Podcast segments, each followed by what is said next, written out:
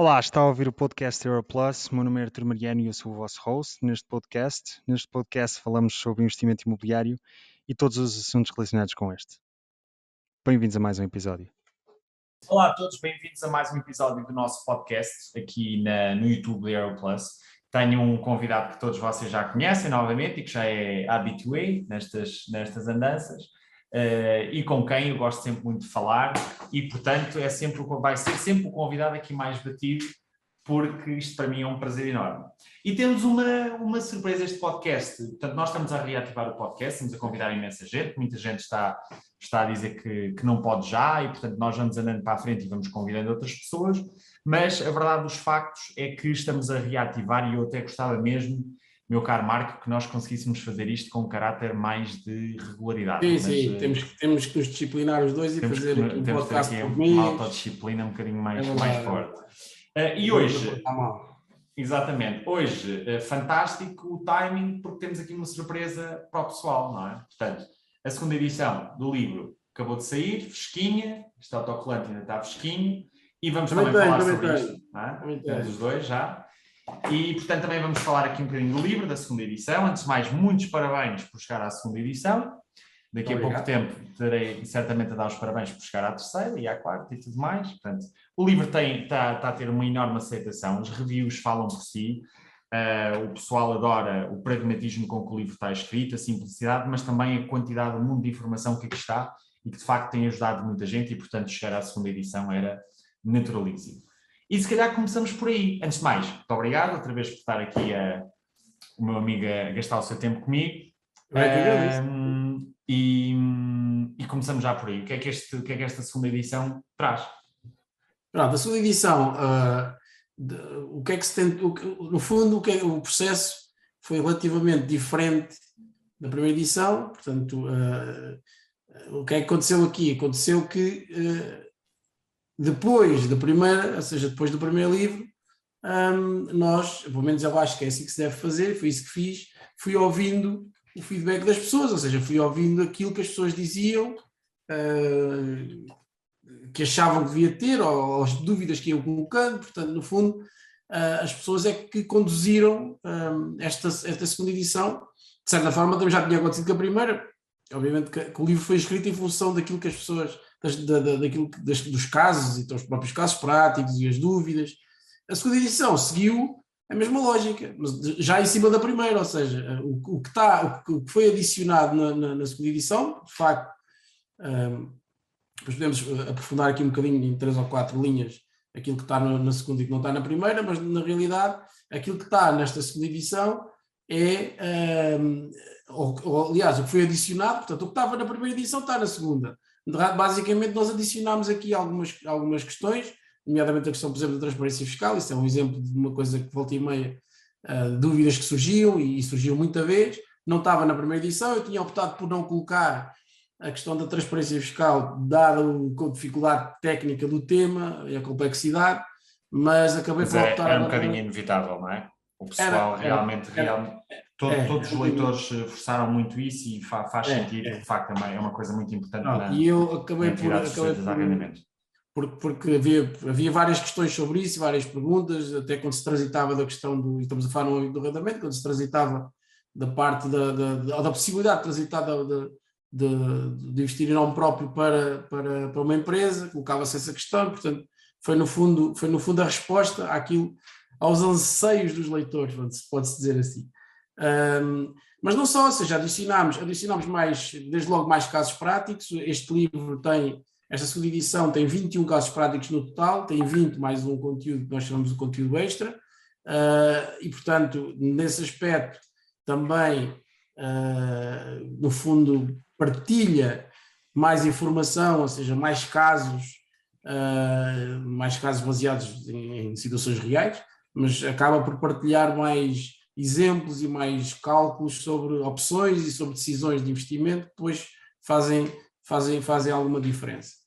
Um, depois, também obviamente que está, tem, tem, tem atualizações, embora não, não tenha havido uh, grandes alterações, uh, se calhar felizmente, porque normalmente as alterações são sempre para pior, portanto, desde 2019 até agora a 2021 estamos a gravar este, este podcast, não houve grandes alterações de fundo no imobiliário, houve algumas alterações de pormenor e essas alterações estão refletidas aqui na segunda edição, mas não houve assim alterações de fundo da tributação.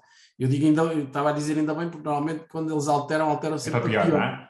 Especialmente quando o país é governado mais à esquerda, tende, tende a acontecer isso, não é? Exatamente. Mas houve uma lufada de ar fresco nesta, nesta, neste domingo, portanto pode ser que seja qualquer coisa que venha aí. Vamos esperar. Pelo menos eu, eu espero sim. Certo, certo. Eu, eu, por acaso, fui observando, e também juntando estes temas todos, que é, é interessante e são da atualidade, eu fui observando também as... Por acaso não fiquei tão convencido que o resultado fosse assim tão bom. Portanto, eu é, quem vê este, este, este canal e quem até já nos ouviu falar que nós já falámos disto, e eu lembro-me até de termos uma discussão interessante na, no lançamento do, da primeira edição na Guarda, quando, quando fizemos o lançamento na Guarda, sobre política. Um, e eu, pronto, não é, não, é, não é surpresa nenhuma, eu gosto de um país, uh, gostava que Portugal fosse governado à direita, porque acho que é a melhor forma de nós criarmos riqueza e de deixar a iniciativa privada funcionar e tudo mais. Uh, e não fiquei, por acaso, nesta, nestas eleições, não fiquei assim tão com essa, com essa percepção que, aliás, eu acho que o PS conseguiu a maior parte da, das câmaras, o maior número de votos, não é? Não, isso é factual. Eu nas eleições, é assim, estamos a desviar um bocadinho, mas só para fazer aqui um parênteses Só para fazer rápido. esse parênteses rápido da atualidade. Parênteses rápido é, é assim, as eleições não são boas nem más, são o que são e é a decisão claro. das pessoas, portanto, uh, uh, não, não, tem, eu, eu, pelo menos, eu sou um democrata, se me perguntar assim, eu gostava que o país fosse governado à direita, concordo completamente, voto normalmente sempre à direita, aliás, sempre à direita, nunca votei à esquerda, uh, portanto, não não, os meus ideais são de direita, direita democrática, obviamente, mas uh, obviamente, eu acho que o caminho do país não é este que tem sido seguido nos últimos anos e, e, e isto só nos conduz a mais uma desgraça que aconteceu e faz-me um bocadinho impressão como é que as pessoas não percebem que estamos a fazer o mesmo caminho que fizemos há 12 ou 13, 14 anos atrás e que vamos dar ao mesmo sítio. E, portanto, depois há, tem que vir alguém, mas só depois o malandro é o que resolve, não é o que okay, causa o problema. É. É eu já em pequenino dizia isso, já em pequenino dizia aos meus pais, epá, a esquerda faz aqui um monte de problemas, está tudo bem, é vacas gordas, é tudo mais, depois vem a direita resolver isto e são, são os, os maus da fita, não é? Uh, na parte do imobiliário, que, exatamente. aqui mais, mais, mais na, nossa, na nossa área, de facto, o imobiliário é é, é, uma, é, uma, é uma área de, de investimento ou de atividade, como se queira, bastante tributada, um, e, e aquilo enfim, que, que, que, nós tentamos aqui ter neste âmbito e que o meu amigo faz brilhantemente é ajudar as pessoas a otimizar os seus investimentos. E eu, o meu humilde contributo é aqui na parte mais de tributação, tentar ajudar também as pessoas a convencerem-se que de facto não, isto não é, uma, não é um tema isto não é chinês, nem, nem rocket science, nada disso. Isto há coisas que se podem perceber e que não, que não faz, faz sentido a pessoa pôr nas mãos de alguém, no fundo, um consultor, ou seja, do que for, faz sentido a pessoa tomar as suas próprias decisões informadas. E pode saber o mínimo, não é preciso, ninguém vai sair daqui especialista em impostos, mas podem sair daqui, eh, quando digo daqui, enfim, do, do livro, do livro. Não é? Uh, mas podem sair a perceber um bocadinho melhor a mecânica, e isso certamente que sairão, para depois tomar decisões mais informadas. É, no fundo, é esta questão também, uh, toca um bocadinho no outro ponto, que nós também já falámos, os dois, várias vezes, que é a questão da literacia financeira do nível de literacia financeira que Portugal tem comparativamente com outros países. O nosso é muito, é muito baixo, infelizmente, mas, uh, enfim, uh, a ideia aqui é um bocadinho essa, é subir essa, a literacia financeira, a literacia fiscal. Isto não tem que ser, não tem que ser uma coisa, um bicho de sete cabeças, pode-se perceber um bocadinho disto e, e, a partir daí tomar melhores decisões. No, no final do dia é isso, ou seja, tomar melhores decisões porque legalmente é possível tomar boas decisões. Claro, claro que claro. Uh, estamos limitados, entre aspas, para aquilo que a lei nos permite fazer, mas isso uh, em qualquer sociedade, em qualquer sociedade, pelo menos minimamente organizada, tem que haver regras e leis, porque senão isto é, não é uma sociedade, é uma anarquia. Não? Claro, claro. Basicamente é este, este, este livro em particular, eu acho que todos os nossos tentam fazer isso, mas este aqui eu acho que como a informação é muito e está muito condensada, eu acho que beneficia daquele efeito uh, linha curva, isto fazendo uma tradução à, à, à, à, letra, que é aquele efeito onde uma pessoa que não sabe nada sobre impostos toma paupérrimas decisões e uma pessoa que investe provavelmente três ou quatro dias a ler este livro, um, eh, investe cerca de 20 euros no livro, toma decisões exponencialmente melhores, não é? E aqui é claramente o caso. Eu acho que estas noções, aliás, nós, nós ainda há pouco tempo estávamos a fazer lives com os nossos subscritores dos relatórios e eu até tenho que convidar o meu amigo para, para participar numa, numa próxima. E, e falamos muitas vezes das questão, da, da questão de, das questões dos impostos e isso ficava notório naquilo que era um, uh, uh, pronto, uh, às vezes um, uma, uma, falta de informação até relativamente eh, básica para nós que lidamos com isto de uma maneira muito mais regular, naquilo que era o impacto da decisão que aquela pessoa tinha tomado, que era, tinha sido enorme um impacto, e portanto, claramente isso é bom. Isto, Sim, no imobiliário não é, no imobiliário não é difícil ser, porque como estamos sempre a falar de milhares de euros, não é uma decisão claro, de. Uma decisão de 1% é, é enorme. É? Exatamente, é? exatamente. Portanto, é muito fácil. Uh, eu diria que aí, enfim, tem alguma vantagem. Uh, o investimento de 20 euros é facilmente recuperável, portanto, não é, certo. não é muito é. difícil a pessoa comprar o livro e recuperar os 20 euros que investiu nele. O que, de certa forma, é uma vantagem, não é? É uma, claro. vantagem, é uma vantagem grande. E é, e é, como, é como o Arthur diz, de facto, é há muitas decisões e às vezes pequenas decisões uh, que têm um impacto muito grande depois, quer no, no, no, pode, e pode ser esse, esse, impacto às vezes é um impacto imediato e um impacto futuro durante muito tempo. E portanto se nós formos quantificar uh, e, e, há, casos, há casos práticos no livro que, que, traduzem isso, já na primeira edição havia nesta segunda essa questão uh, no fundo vem sublinhada porque é assim, as decisões neste, dentro deste âmbito são decisões de médio e longo prazo, ou seja, não são decisões que impactam na semana que vem e no mês que vem, são decisões normalmente que impactam os próximos anos. E a forma como se faz o investimento, a forma como se estrutura o investimento, a forma como uh, se, se, se decide ir por um caminho ou ir pelo outro, é muito, tem, faz, muito, faz muita diferença naquilo que depois é o futuro da pessoa nos próximos anos. E, e isso às vezes as más decisões são tomadas de início e depois corrigir essas más decisões sai caro e é difícil.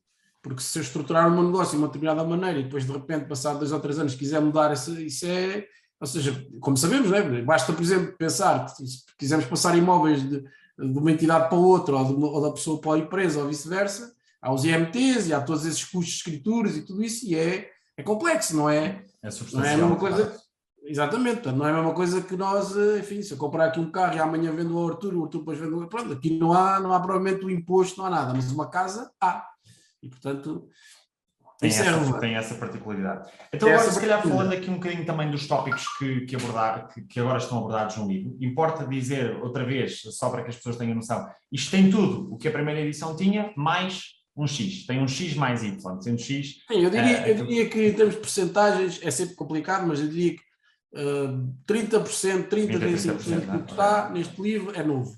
Portanto, um terço, vamos dizer assim, do que está no livro é novo. Os casos, tem, tem, tem seis casos práticos novos e tem matérias, tem várias matérias, nós já tínhamos falado, abordámos a questão da transparência fiscal, eu agora abordo, aprofundo mais a questão, por exemplo, da, da, da isenção de IMT na revenda, falo de, de outras situações, falo, por exemplo, na possibilidade então, se calhar, meu amigo, eu tenho aqui uma, uma, uma proposta. Falaríamos um bocadinho de cada uma destas, destas coisas, que não, não estávamos preparados para isto, isto é tudo muito espontâneo, mas uh, vamos a isso. Até porque, ainda outro dia, no, na, nossa, na nossa última live, me colocaram a questão da transferência fiscal e disseram, ah, tá, mecanismos para legalmente, obviamente falando, tudo aqui é de um ponto de vista estritamente legal, contornar um bocadinho a transparência fiscal, porque a transparência fiscal, já agora aparece na página agora 91, não é?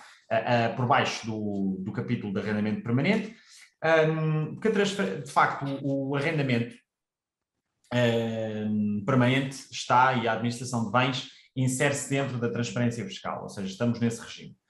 Uh, e depois temos atividades que não, se, que não, que, que não seriam uh, sujeitas à transparência fiscal, e temos aqui uma questão da, daquilo que separa trans, uh, as, as, os vários tópicos que, tem, que, temos dentro da, aliás, os vários, os vários setores de negócio que temos dentro da empresa, e se 50% ou mais daqueles que são sujeitos à transparência fiscal representarem 50% em termos de volume de faturação, Sim, forem de facto os, os mais usados, então caímos do regime de transparência fiscal. Uma das formas de contornarmos isto, na minha opinião, e eu uso isto, uso e abuso disto, e é perfeitamente legal e é que estamos interessados, uh, seria eventualmente termos uh, cais e atividades de negócio na empresa que já faríamos de outra maneira, já, já teríamos outra maneira. Vamos dizer, por exemplo, meu amigo recebe royalties da venda deste livro incluiria uh, as royalties, no fundo, ou, ou, as royalties recebidas por este livro também na mesma empresa. Vamos admitir nesse caso, por acaso agora não sei de cabeça, que isso não está sujeito à transparência fiscal. Um, e há muitas pessoas que querem perceber uma forma de contornar. Quem tem outra empresa, que é um caso muito, e agora vou à pergunta, um caso muito recorrente de nossos clientes de consultoria, têm duas empresas, sendo que uma diz apenas respeito à parte dos investimentos imobiliários e muitas vezes até ao arrendamento permanente. Okay? E tem outra empresa que se dedica a uma atividade qualquer, na qual de resto construíram uh, um património e têm cash flow que depois usam a segunda empresa para investir. Por que não um, terem serviços prestados de uma outra empresa, por exemplo, na área da consultoria, exploração de marcas, etc., e que represente mais de 50% para não cair no regime de transparência fiscal. Parece-lhe uma coisa assim. Uh... Não, isso parece-me assim. A questão, do, do, só para, para, para, clarificar, também é uma questão, é uma pergunta, uma dúvida que se tem muito, que é, que é a questão de quando é que se aplica a transparência fiscal. A transparência fiscal só se aplica no arrendamento. Portanto, não se aplica a qualquer outra atividade da, do imobiliário, digamos assim, ou seja, não se aplica na compra para revenda, não se aplica na reabilitação, não se aplica no, no enfim, na promoção imobiliária, enfim, só se aplica no arrendamento, nas obras, enfim, pronto, só se aplica no arrendamento. Portanto, no arrendamento, o, o que base assim, se entrar em muitas tecnicidades que não interessam, mas basicamente, se estivermos perante o, o que a lei chama uma cidade de simples administração de bens é, esta, é essa questão que o Arthur falava dos 50%, se, se for composta por, por uma unidade familiar, enfim. Pronto, no livro eu explico isso, certo. explico no fundo os requisitos, mas pronto, sem entrar aqui muitos pormenores, é basicamente é isso. Eu, ou seja, dando um exemplo, se eu tiver uma sociedade que só faz arrendamento e for detida, por exemplo, por o marido e pela, e pela mulher, ou pelo, ou pelo, pelo mãe e filho, ou pronto, se for uma unidade familiar e se de facto tiver as receitas com mais de 50% do arrendamento, estamos perante uma sociedade que pode cair, pode cair não, cairá certamente da experiência fiscal.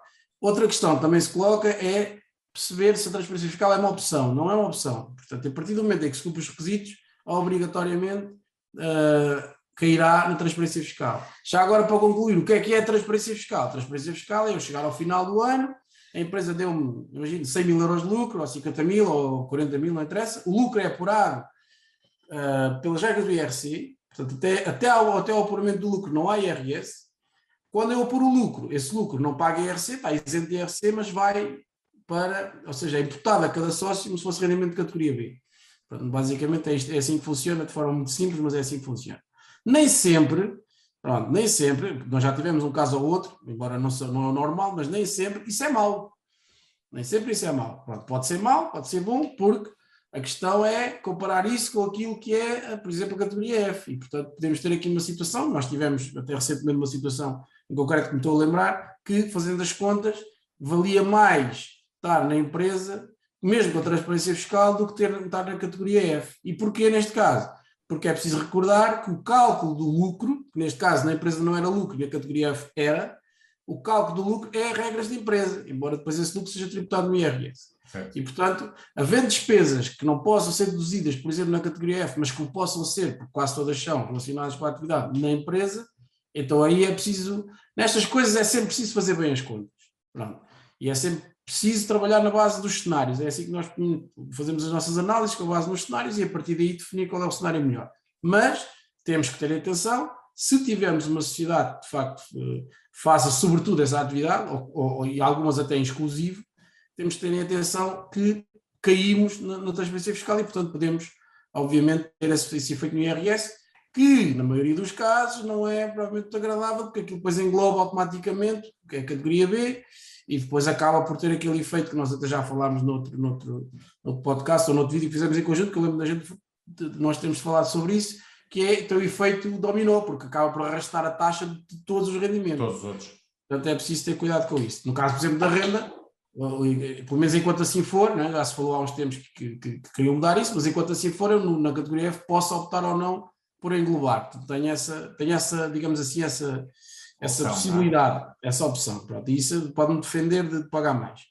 Mas a questão de ter mais atividades, isto ainda há pergunta, a questão de ter mais atividades pode ser uma hipótese, ou seja, se eu tiver, por exemplo, uh, duas ou três, duas, por exemplo, duas, duas atividades diferentes em uh, entidades diferentes, duas empresas, por exemplo, eu posso perfeitamente juntá-las até as duas, ou ter prestação de serviços, mas isso depois tem que ser bem justificado, ou eventualmente até juntar essas atividades. Porque, por exemplo, se eu, uh, vamos supor que eu, não, que, eu, que eu tenho, faço arrendamento e também faço compra e revenda, na mesma sociedade. Se eu vender, portanto, aqui, uh, uh, isto, não entrarei muitos pormenores técnicos, mas basicamente o que temos aqui é a média dos últimos três anos. A questão dos 50% é aferida na média dos últimos três anos. Se eu, durante esses três anos, vender um imóvel, o valor da venda, a receita que eu tenho desse imóvel, conta para essa média. Portanto, se eu, se eu nesses três anos vender um imóvel com um valor que me, na prática, me permita que a média seja inferior a 50%, no caso dos arrendamentos, já consegui, de certa forma, escapar à transparência fiscal. Portanto, pode ser interessante ter essa atividade de compra para revenda dentro da, da dentro da mesma sociedade. Ou quem diz, quem diz isto diz o alojamento local, ou seja, Outra pode ter um, é, é, aquilo que me perguntaram na live foi, uh, além dessa questão dos serviços, uh, e eu vou só pegar num ponto que, que o meu amigo agora aí referenciou, mas também a questão da compra e venda. Ah, então se eu comprar pela empresa uma casa a mim próprio e depois me vender outra vez a mim próprio, a faturação. É assim, é convém percebermos uma coisa, não é um algoritmo propriamente que vai analisar isto, são pessoas. E as pessoas é entendem o que é que está a acontecer, não é? Não, porque há uma, porque há uma norma, na lei fiscal há uma norma que é a norma de abuso. Portanto, se isso for uma coisa considerada, e aí nesse caso, comprar e vender a si próprio. É um dizer, completo abuso, não é? Portanto, é um bocadinho. Nota-se é um claramente o que é que está a acontecer. Portanto, não é isso que aqui estamos a tentar uh, falar. Mas não, uh, não, não, também nesse não, ponto. estamos a tentar é que há muita gente há muita gente que faz as duas coisas e às vezes até em entidades separadas e de certa forma se juntar as duas atividades de uma entidade só uh, resolve o assunto e não sabe isso. Certo, é certo. E, e, e, isso era, era, era o ponto onde eu queria chegar. Mas se por acaso falarmos de duas sociedades em que há uma prestação de serviços de uma para a outra, o meu amigo disse aí que as coisas têm que ser muito bem justificadas. Esse ponto aí interessa-me. Ou seja, numa possível uh, auditoria por parte da AT, uh, tudo aquilo que seja prestação de serviços ou, ou, venda de produtos entre sociedades tidas pelo mesmo sócio carece de uma, de uma justificação, ou pode carecer de uma justificação bastante maior? Pode. Pode, porque é assim, tudo o que seja relações especiais, no caso de haver um mesmo sócio, um sócio comum em relação especial, entramos no campeonato, como eu costumo dizer, de, de, de, dos preços de transferência. Preço de transferência é um conceito fiscal que eu não vou agora aprofundar, porque não, não, não faz sentido aqui, mas que na prática é isto: é se eu tiver uma, um negócio entre uma sociedade A e uma sociedade B que têm os mesmos sócios, ou há um sócio comum maioritário, por exemplo, ou seja, há uma relação especial entre uma e outra, eu tenho que justificar porque é que, porque é que aquele, ou seja, porque é que aquele serviço, qual é o serviço que estou a prestar, tenho que justificar isso, e mais que isso, tenho que justificar muito bem porque é que pratico determinado preço. Daí a questão dos preços de transferência. Ou seja, eu tenho que, de facto, ter uma história. Posso, por exemplo, imagine, se a sociedade A presta um determinado serviço a B e presta o mesmo serviço a outros clientes que não têm relações especiais, eu tenho o que mercado tem que ser mantido. Exatamente. A questão é essa. Se eu conseguir fazer isso, está tudo bem. Não, há, não há problema. Só que às vezes... É uma dúvida que surge permanentemente. Ok, eu tenho duas empresas, como é que eu posso uh, mover? E, e acho que agora ficou bem, bem explícito. Outros assuntos que, que, que estão cobertos no livro, uh, as isenções de IMT em revenda de imóveis, okay? que já estava na primeira edição. E já estávamos caso, agora. Pronto, eu aprofundo mais, eu vou ter alguns casos que também, lá está, que, que, as pessoas vão colocando. Eu tinha optado por alguns deles não colocar no, na primeira edição, porque também não posso colocar tudo, senão, entretanto, o livro tem 500 páginas e, portanto, depois ninguém o lê. Né? Claro. A, ideia, a, ideia, de facto é que sejam coisas simples, é condensar, informação e que as pessoas leiam e digam: Uau, wow, isto é um mundo de informação, vou ter que ler este livro quatro ou cinco vezes e até, aliás, aqui, este aqui até tem um efeito um bocadinho diferente, não é? é muito de consulta também. A pessoa lê uma vez sim, ficou, sim, sim, pá, mas agora, passado três meses, tenho aqui uma questão não é um romance. Aliás, eu digo isto para isto não é romance para estar agora, vou começar na página 1 durante as férias e vou acabar na página 150 e não sei o quê. Não, não, isso é para isso é uma coisa para consultar. Olha, agora claro. tenho uma dúvida sobre compra e venda. Vou aqui à parte da compra e venda e vou ver. Nessa parte da compra e venda há muitas dúvidas e muitas questões que no fundo se intensificaram após até a primeira edição, a primeira edição do livro, uh, que, que, ou seja, as pessoas colocam muitas questões, então, mas se eu fizer assim, tem se eu arrendar, tem se eu não sei o quê, tem se eu coisa, tem que é que tem que cumprir, não é? Pronto. Portanto, eu resolvi aprofundar um bocadinho esse tema da parte da isenção de IMT, um, a parte do arrendamento durante esse período é um dos temas, a parte, por exemplo, do, do, construo um caso, um exemplo com base em três cenários possíveis de. Quando o meu amigo diz do arrendamento, convém explicitar aí: é obtivemos uh, isenção de IMT e depois fomos arrendar. Não é? E será não, que a isenção permanece? Não, sim, o que quer dizer é isto. Por exemplo, eu compro um imóvel. Então, se calhar, pronto, exatamente. Se calhar é melhor, isto em 10 segundos explica-se. Eu compro um imóvel, ponho o imóvel no mercado. Entretanto, o mercado não reage conforme eu estava na expectativa. Mas surge uma, uma oportunidade de arrendar. Ou seja, eu queria, eu quero vender e, fiz, fiz, cumpri todos os preceitos, não paguei IMT, pus a intenção de revenda, tudo, pronto, aquelas que as pessoas quase já de cor sabem. Um, às vezes até melhor do que eu, mas pronto, sabem aqueles passinhos todos que têm que fazer, não sei. Pronto. Entretanto, surge uma oportunidade para arrendar. E a pessoa, é? muitas pessoas dizem assim: é pá, eu não vou arrendar porque se arrendo perco a isenção de IMT. E portanto vou manter aqui uh, quietinho, digamos assim, com o imóvel parado. Pronto. O que acontece é que, entretanto, houve várias, houve questões, houve várias questões nesse sentido e clarificou-se essa questão. E aquilo que uh, neste momento, neste momento, não neste momento, mas que hoje em dia está claro é que se eu arrendar, portanto, desde que cumpra todos os outros requisitos, ok? A questão dos três anos mantém-se, a questão da intenção de venda, ou seja, continuo a ter, a conseguir comprovar que estou a tentar vender um imóvel, por exemplo, tenho um imóvel nas agências imobiliárias, não o tirei, mas estou a arrendá-lo nesse, nesse, nesse, nesse entretanto estou a arrendá-lo e posso arrendá-lo.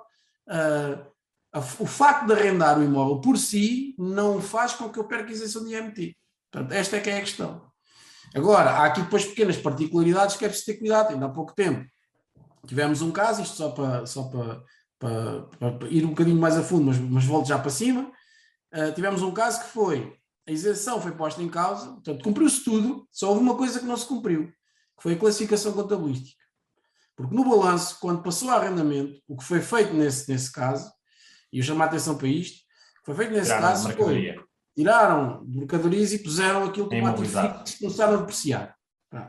E isso chega para as finanças. Claro, mas aí faz todo sentido, não é? Se depreciamos claro. um imóvel que tem ATF, é pá, não faz sentido irmos, irmos ao espírito, temos que depois ir ao espírito da lei, não é? Não chegar lá. Pronto, mas aqui há uma certa forma, aqui de certa forma há um contrariar dos, do, da lei contabilística, vamos dizer assim. Porque as normas contabilísticas dizem se o imóvel está a render, se está a ter rendimento, neste caso rendimento passivo, tem que ser um ativo fixo.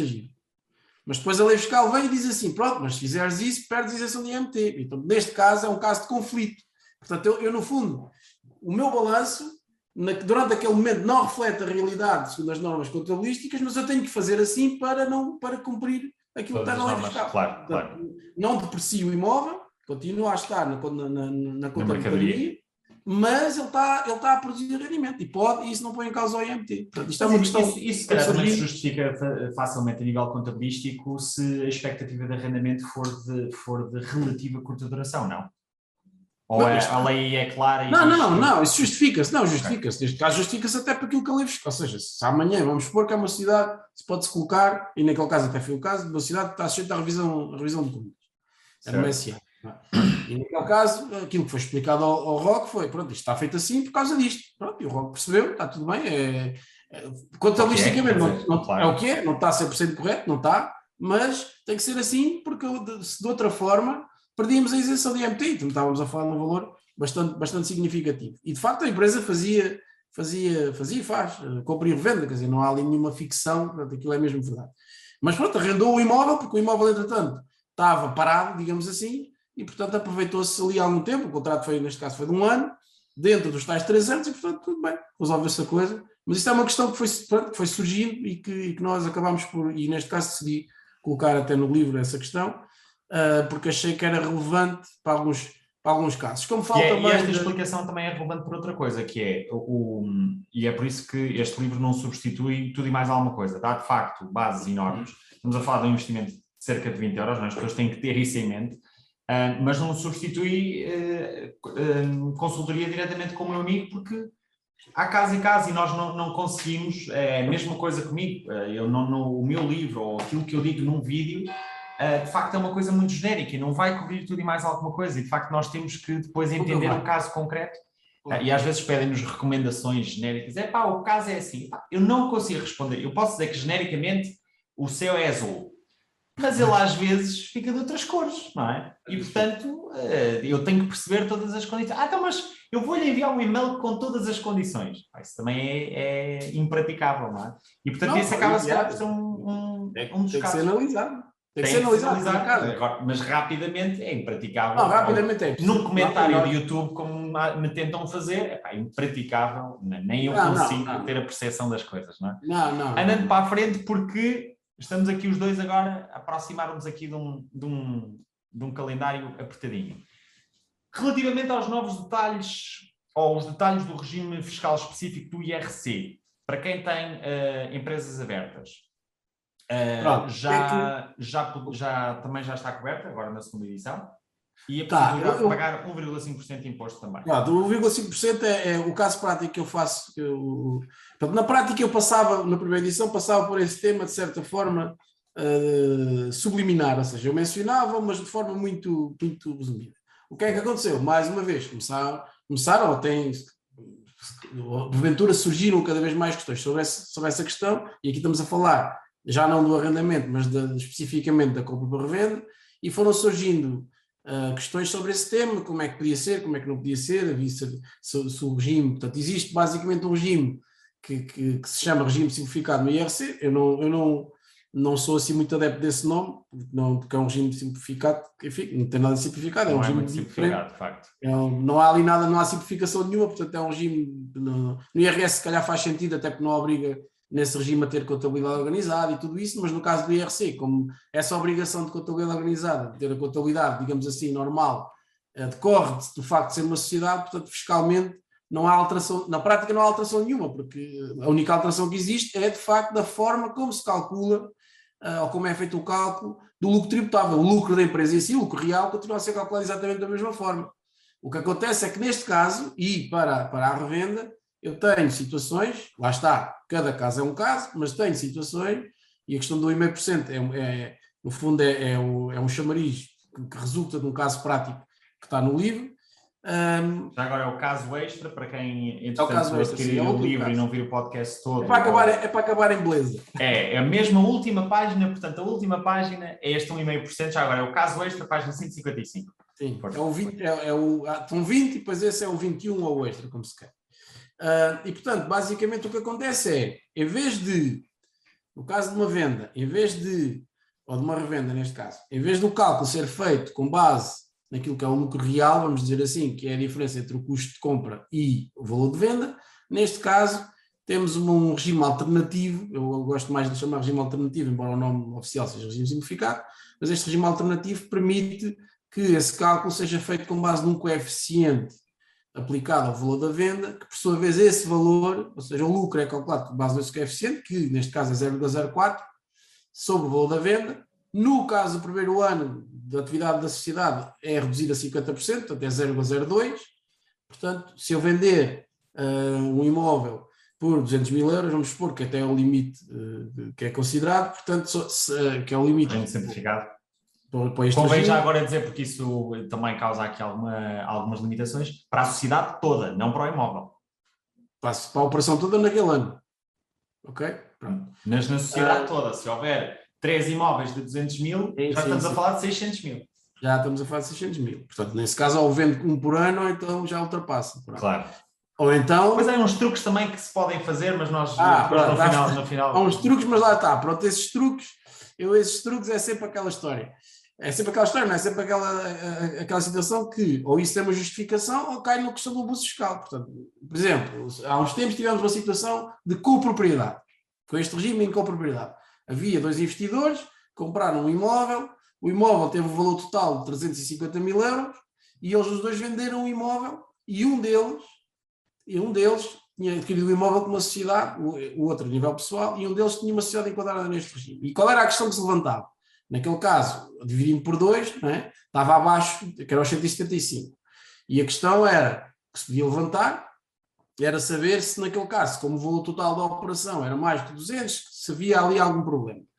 Acabou por se concluir que não havia naquele caso, porque efetivamente era um investimento em conjunto, era uma copropriedade, o valor de venda era 350, mas o valor de venda daquela metade, digamos assim, dos 50%, eram 175 mil euros.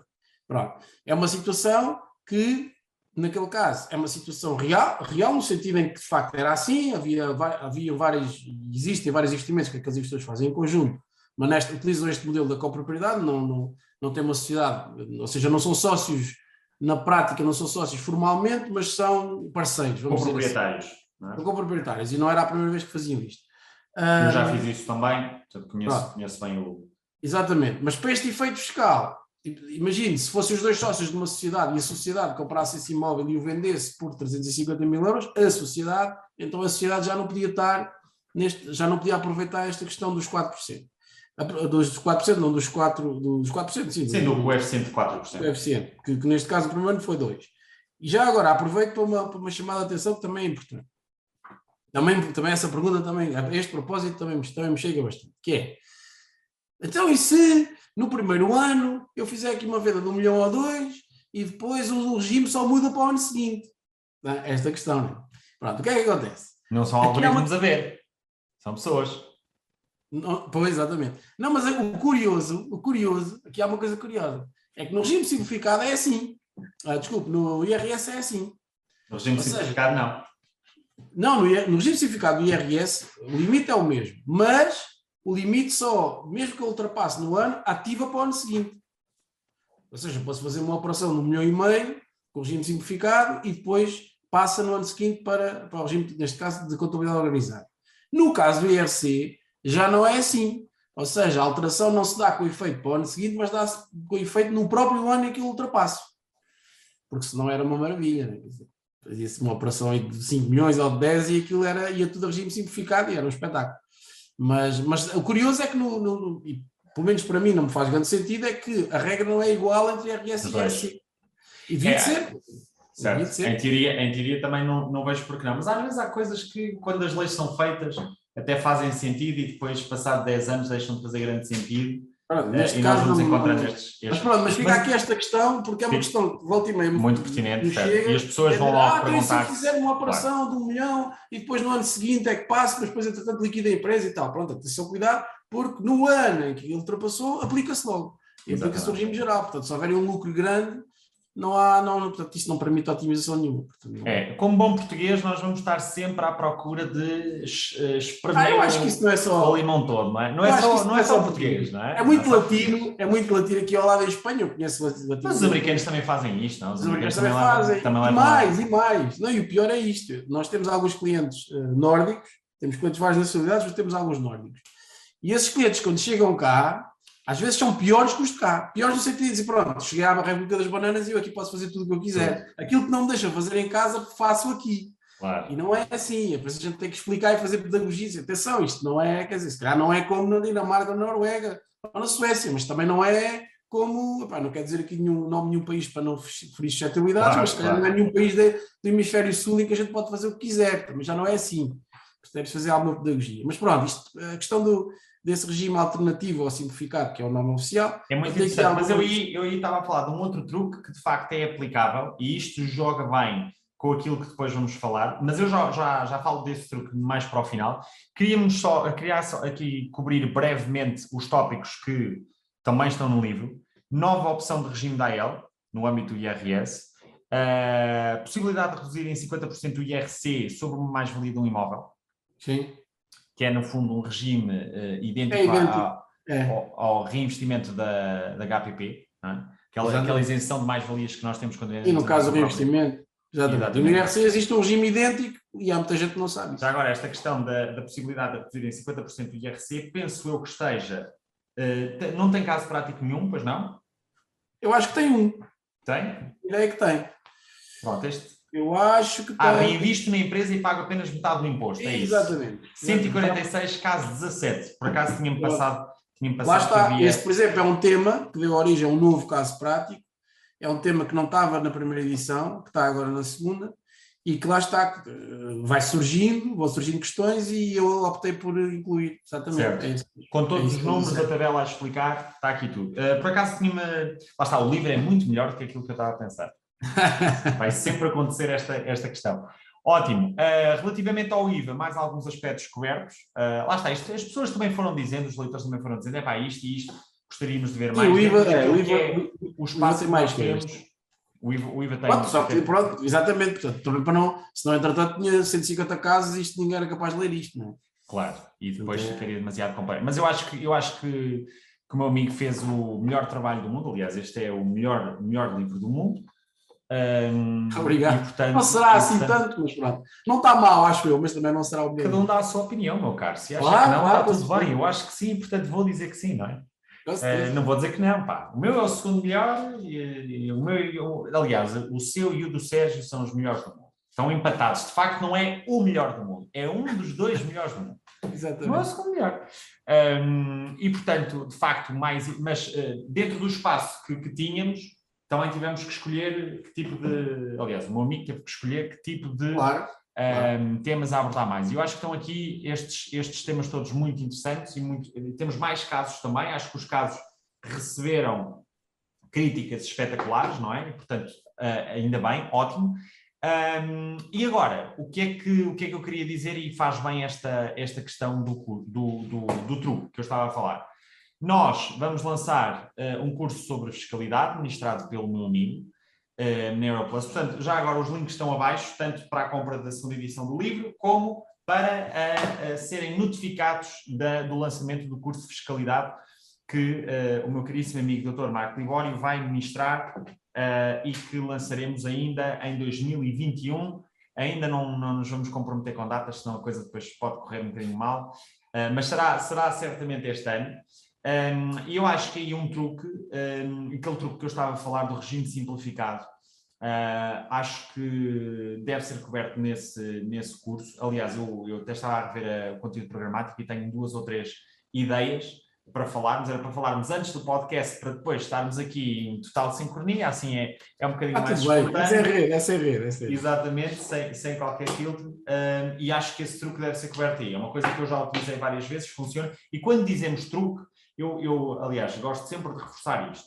Eu acho que nós não temos que cortar em nada para ser bem-sucedidos. Temos é que conhecer muito bem aquilo. Às vezes as pessoas, em Portugal, e se calhar em outros países, nós não somos, não somos o pior povo do mundo, com certeza absoluta, mas eu noto que as pessoas querem é, mas como é que eu contorno isto? E em vez de se preocuparem em realmente saber muito bem aquilo que é possível fazer de uma forma completamente normal, ética e legal uh, e tenta arranjar uma, um esquema, não é? Uh, e portanto acho que não é por aí o caminho. Acho que conhecendo bem uh, o regime fiscal, nós podemos ter tanta otimização, poupar tanto imposto de uma forma perfeitamente legal, para que andar com esquemas, não é? Claro, claro. E de facto esse truque, e portanto... Não, o esquema é... tem perna curta, né, neste momento. Claro, ainda para mais, aliás, a AT está ali, é uma das coisas que este ano eu mudei muito a minha opinião. Uh, Lembro-me de há três ou quatro anos dizer, sebejamente às pessoas, epá, um, vender demasiados imóveis na categoria F, a AT não vos pode chatear com isso, porque não há, não há propriamente um limite, não há, e hoje em dia tenho uma opinião perfeitamente contrária, temos vários clientes de consultoria que têm sido subejamente chateados com isso e com razão, não é? Um, e portanto, porque a categoria G não é propriamente um, uma, é, uma atividade, sim, não é? Sim, sim. Esse, esse, essa questão, essa questão eu, eu, aprofundo um bocadinho mais no livro e, e, e alerto exatamente para isso. No curso que já neste caso já falámos, também volto a alertar para isso, para essa questão. Não há, de facto, um, não, não, ou seja, não existe no lado nenhum escrito, pelo menos que eu conheça, a dizer, olha, a partir dos quatro imóveis tem que passar, ou a partir dos três, ou a partir dos dois, mas eh, eu tenho exatamente o mesmo, o mesmo, o feedback que vou tendo é exatamente esse, ou seja, as pessoas, eh, até porque cada vez é mais fácil cruzar essa informação e as pessoas são, eh, são solicitadas a esclarecer Claro. E eventualmente até a mudar, neste caso, ou seja, para a categoria B, ou então a criar, a criar uma, uma, uma empresa para fazer essa atividade, porque a partir do momento em que é uma atividade comercial, vamos lhe chamar assim, uma atividade recorrente, não é? recorrente ou com caráter permanente, não pode estar na GUI, ou seja, não pode usufruir da história dos 50%. Claro. Portanto, no, no final, a, a, principal pergunta das pessoas é: mas qual é o limite? Qual é o número de imóveis? Não, é, assim, não é propriamente assim que as coisas se avaliam. Lá está. Isto, isto carece de. Não são. Se calhar podia haver, se calhar podia haver, não é? Certo, se calhar, neste se calhar caso, era mais claro se houvesse, não é? Eu, diria, eu gosto, eu como sou fã da clareza, porventura podíamos definir de facto um limite. Só que aí Podia provavelmente ser... a AT também definia, vamos, eh, também definia, definiria, aliás, o limite, por exemplo, de 3 e depois, na prática, a categoria G é essencialmente para casas próprias e casas secundárias, não afetas especialmente a, a, ao arrendamento, pelo menos é esse o espírito da lei. Sim. E as pessoas iriam começar a, a, utilizar isso como imóveis por simplesmente de revenda, onde já temos uma categoria que é a B, onde está previsto o caráter de recorrência sim, de uma sim, atividade claro. económica, não é? E, claro, portanto, claro. se calhar até poderia. Muito é, bem. Então não, é, não é fácil, não é fácil. Mas pronto, o amigo continua. Que eu certo. Não, não, não. Eu, aliás, eu tenho sido sevejamente acusado, e bem, que interrompe muitas vezes os candidatos, mas isto não, é a minha paixão por estes temas que às vezes me leva a ser um bocadinho mais, menos bem educado. E peço desculpa já por isso. Muito bem, o curso já falei, uh, teremos um link aqui em baixo para quem estiver interessado. O curso vai ter três níveis, não é verdade, meu amigo? É verdade. Primeiro nível, composto essencialmente por estes conceitos introdutórios, literacia financeira e fiscal, no fundo para que a pessoa consiga absorver os outros dois níveis. O segundo nível, e, isto, e esta questão dos níveis gerou aqui alguma, algum celeuma uh, internamente, porque isto, nós queremos, queremos deixar isto muito bem claro, o curso de fiscalidade não tem nada a ver com o nosso curso de, de investimento imobiliário nível 1 e nível 2, ok? Nós estamos a tentar simplificar isto, a informação e a acrescentar. O curso de fiscalidade é um curso autónomo, em que está dividido por três níveis. O segundo nível são aprofundados vários modelos de negócio, revenda, arrendamento, alojamento local, etc., explicando todas as nuances fiscais e dicas de otimização para cada modelo. É assim? Tudo certo. E finalmente, no terceiro nível, temos casos práticos. Casos práticos. Ou seja, é, cada aula é um caso prático. Ou cada aula aprofunda um caso prático. Sendo que, sendo que uh, o que é que eu tento fazer? Uh, durante o nível 1 e o nível 2, portanto, no nível 3 temos só casos práticos. Ok? Portanto, não há conceitos, no fundo, de enquadramento. Há casos práticos, até porque, supostamente, quem está a fazer o nível 3, ou já tem, já tem esse nível de, ou já tem um nível de conhecimento um bocadinho mais avançado, uh, por, outra, enfim, por outras vias, ou eventualmente fez o nível 1 e o nível 2. Um, portanto, e daí a questão do o que é natural é fazer de facto o 1, o 2 e o 3 nesta ordem, por esta ordem, né? por alguma razão tem essa designação. Não quer dizer que eu, se quiser, eu acho, é pá, eu já tenho literacia financeira que chega, quero já atacar no nível 2 ou diretamente no nível 3. Perfeitamente, está tudo bem. Uh, mas eles foram construídos de, dessa forma. São, são independentes, pode haver pessoas até que só querem fazer o nível 1, ou só querem fazer o nível 2, ou só querem fazer o nível 3.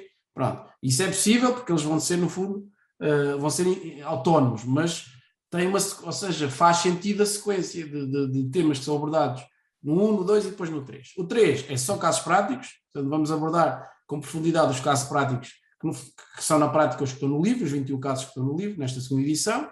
Vamos abordar um a um, cada aula vai ser um caso, eu vou explicar, uh, vou acrescentar alguma informação àquilo que está no livro, na, na, na explicação que, que, que dou.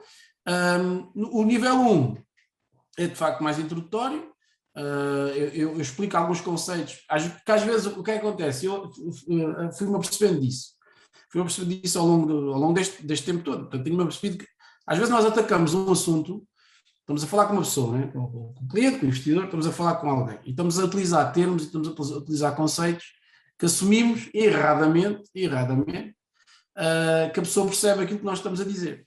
E às vezes são conceitos tão, tão vulgares como lucro ou rendimento ou custo, que são coisas, por exemplo, às vezes confunde-se Uh, confunde-se muitas vezes rendimento com recebimento, ou confunde-se uh, uh, pagamento com custo. E é, e é, preciso desmontar um bocadinho isso e explicar o que é que é cada coisa, até claro. porque ao lucro real com lucro fiscal. Falámos há bocado das pessoas mais-valias. Eu tenho um lucro real no mais-valia de 100 mil euros, mas na categoria B o lucro fiscal são 50. Pronto, é preciso perceber. São coisas que podem parecer, de certa forma, básicas, mas que são muito importantes para depois perceber o que vem a seguir. E eu, durante tudo, todo, todo este, quer no nível 1, quer no nível 2, apesar do 3 ser só prático, mas no nível 1 e no nível 2, vou sempre dando exemplos de casos, casos com cálculos, que são, são, são, que são criados especificamente para ali. Nenhum é repetido daquilo que vou falar no nível 3. São coisas novas, exemplos novos, com cálculos novos, uh, perspectivas novas, uh, são, são coisas diferentes e que eu vou apresentando ao longo de, das aulas do, do nível 1 e do nível 2. Eu, por acaso, uh, também introduzi um nível de fiscalidade, basicamente só na ótica de, da minha experiência, no, no nosso curso de investimento imobiliário nível 2, que também vai ser lançado. Uh, e portanto também tive que desmontar vários desses conceitos, se calhar algum do trabalho vai ser, mas eu expliquei também muitas coisas numa ótica de, de investimento, da parte do ATF, uh, imobilizado, depreciação, uh, para explicar rácios de solvabilidade financeira, que é uma coisa que um investidor tem que conhecer muito bem, e um rácio de solvabilidade financeira tem que perceber o que é que é faturação, o que é que é rendimento, o que é que são uh, outros proveitos uh, extraordinários e tudo mais, senão não, senão não consegue fazer bem as contas, não é? E isto às vezes pode parecer, se calhar a maior parte das pessoas diz, ah, mas isto é definições, isto... não, não é nada, não é uma coisa assim. Não, não, porque isso tem um impacto prático. É, eu dou um exemplo, estou-me a, lembrar, estou, lembrar de um exemplo exatamente daquilo que o está a falar, que é, uh, eu faço uma obra, por exemplo, se eu fizer pequenas obras de reabilitação, eu não preciso ter uma grande empresa de construção. Se eu fizer obras de, de, de reabilitação, é? tenho uma pequena empresa que até faz umas obras, às vezes até começo a fazer só para mim, depois entretanto já presto serviço, acontece com alguns clientes nossos. E o que acontece é assim, e normalmente quando se começa nessa atividade acontece isto que é, eu faço uma obra e a obra demora, uh, vamos supor que demora um ano, começa em julho e acaba no ano seguinte. A forma como se calcula o resultado dessa obra e o efeito fiscal que tem, do, do decorrer desse trabalho, é muito diferente, por exemplo, se for uma obra que eu faça para mim, daquilo de uma obra que eu faça para outra, outra pessoa, outra empresa. É completamente diferente do tratamento. Eu não vou agora aprofundar, porque não vale a pena, isso está, vai estar no curso, que, aliás, está, de certeza, porque eu já gravei essas aulas onde, onde eu explico isso, e também está no, e também está no livro. Uh, e de facto isso muda tudo, porque a forma como, o, e ali naquele caso especificamente, a diferença de lucro real que é obtido na, durante aqueles meses em que eu estou ali a executar a obra e aquilo que é depois o lucro fiscal é completamente diferente. E portanto isso é importante as pessoas perceberem, uh, pelo menos eu acho que é importante, e o feedback que tenho tido é bom, as pessoas, olha, agora percebi isto, nunca tinha, nunca tinha percebido esta questão, uh, ou da diferença, sei lá, a história da, que, também é muito curiosa, que é aquela história da, da e das gavetas, e do, então a volta e meia se metem comigo por causa disso, que, que epá, agora finalmente percebi como é que funciona o IRS e como é que funciona o IRC. Toda a gente faz IRS neste país. Praticamente toda a gente faz. Mas muita gente não percebe a mecânica daquilo, como é que aquilo funciona. Uh, e eu percebo disso, não só nesta parte imobiliária, como também noutra, noutras áreas de investimento, mas muita gente não sabe muito bem como é que a coisa funciona, como é, mas aquilo como é que é, mas categorizo, o que é, é isso? Pronto, e eu, no curso, lá está, tento aprofundar um bocadinho alguns conceitos para que a pessoa perceba melhor aquilo que eu depois explico mais à frente, para tornar, no fundo, o caminho mais fácil, no fundo é isso. É, e acho que, acho que esses casos práticos vão ser aí instrumentais para isso. Acho que sim, acho que sim. Eu tento sempre introduzir um exemplo prático em tudo aquilo que vou falando, porque é muito mais fácil para as pessoas perceberem aquilo que eu estou a dizer. E isso claro. comprovou-se no livro, que já se vinha a comprovar antes do livro existir. No fundo, o livro já foi o resultado dessa experiência que eu tinha de explicar, né? Uh, e, e, esta segunda edição reforça, tem mais casos práticos isto do livro, e o curso também vai ser muito prático. É muito prático, é muito com exemplos, é muito porque é essa forma, a forma mais fácil de explicar é a questão de nós darmos um exemplo prático de algum cálculo simples, fazer um esquema, fazer. É muito mais simples do que às vezes escrever fastidiosamente sobre um determinado, sobre determinado tema. Mas essa experiência que eu tenho. Muito bem. Meu caro, uh, os links, meu caro, não, meus caros, neste caso, os links estarão abaixo, tanto para a segunda edição do, do livro, do Dr. Marco Libório, um, e também para o curso. O curso ainda não está disponível, o livro já está disponível a partir deste momento. Aliás, já expedimos algumas segundas edições a clientes, um, até porque o podcast agora tem aqui uns, uns, dias de tratamento e, portanto, só é lançado uh, mais tarde. Mas um, também para o link para o curso de fiscalidade. Portanto, se quiserem ser informados no lançamento, deixem o vosso e-mail abaixo é, um, é, é para, para, receberem, no fundo, em primeira mão o, o, o lançamento do curso e a, e a possibilidade de se inscreverem imediatamente. Está para breve, está para breve. Está para breve. Está para breve, breve estamos a todo gás, estamos a todo gás. Está para Agora breve. estamos mesmo, mesmo a todo gás. Uh, meu amigo, muito obrigado por mais este tempo. Uh, assim que, assim que o, que o podcast seja, seja lançado, provavelmente há perguntas. Uh, também, se tiverem perguntas, coloquem sobre isto, estes temas que nós falámos, transparência fiscal e tudo mais, e depois uh, a minha equipa vai pedir ao Dr. Marco Libório para cá dar um saltinho e responder a alguma pergunta que uh, seja necessário. e espero que tenham gostado. Até ao próximo episódio. Fiquem bem. Um abraço a todos, bons negócios imobiliários e, meu amigo, um grande abraço. Um grande abraço. Muito obrigado por tudo. Obrigado. obrigado. obrigado.